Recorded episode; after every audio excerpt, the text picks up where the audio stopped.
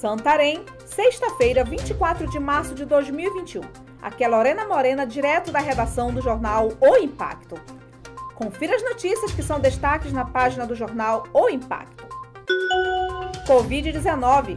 Santarém recebe 3.415 doses de vacinas e inicia a imunização de idosos a partir de 66 anos forma que recebeu nesta última terça-feira, 23, uma nova remessa com 3.415 doses de vacinas do governo do estado do Pará. Os imunizados estiveram disponíveis nesta última quarta-feira, 24, nas unidades básicas de saúde, UBSs, e na modalidade Drive-Thru. Serão vacinados idosos na faixa etária de a partir de 66 anos. Receita Federal amplia a declaração pré-preenchida de IRPF/2021.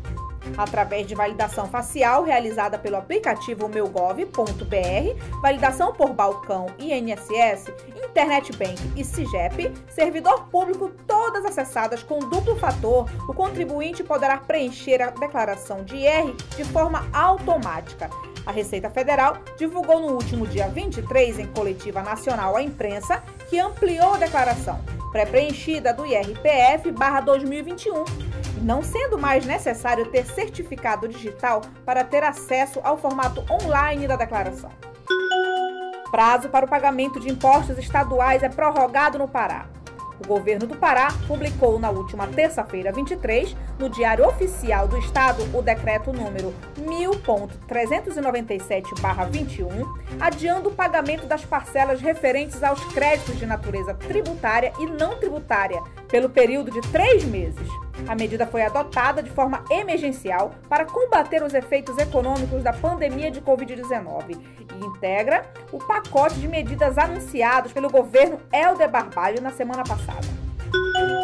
Pré-matrículas para as escolas técnicas do Pará iniciam nesta quarta-feira, 24. As escolas de ensinos técnicos do estado do Pará, ETEPA, sob a gestão da Secretaria de Estado da Ciência, Tecnologia e Educação, Profissional e Tecnologia iniciam as pré-matrículas nesta quarta-feira, 24, para o preenchimento de 4.700 vagas de cursos técnicos nas modalidades subsequentes, concomitante em 16 municípios, localizados em sete regiões de integração do Estado.